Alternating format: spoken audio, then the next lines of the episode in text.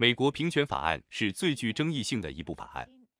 二零二零年加州十六号提案是加州参众议院二零二零年六月通过的五号法案的延伸，但五号法案必须公投通过十六号提案后才能启动。在加州二零二零选举投票中，以百分之五十六点一反对与百分之四十三点九赞成的投票结果，十六号提案被否决。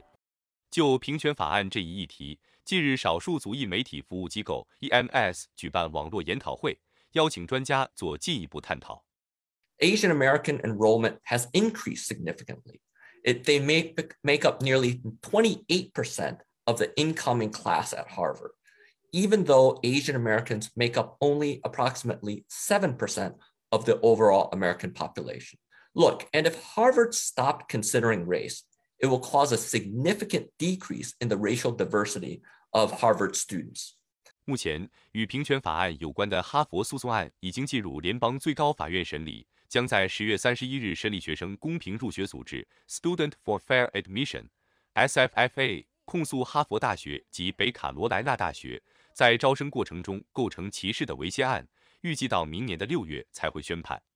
美国全国有色人种协进会法律辩护与教育基金会高级顾问米歇尔 Turnage Young 表示，在没有平权法案的保障下，有色人种的学习经验将更加艰难。若种族不再是大学招生考虑的选项之一的话，唯一能考虑学生的就是成绩和校外活动。